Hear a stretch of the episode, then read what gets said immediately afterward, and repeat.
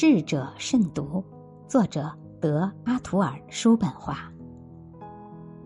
精神迟钝的后果就是内在的空虚，这种空虚烙在无数人的脸上，并且人们对于外在世界发生的各种事情，甚至最微不足道的事情，所表现出的一刻不停的强烈的关注，也暴露出他们的这种内在的空虚。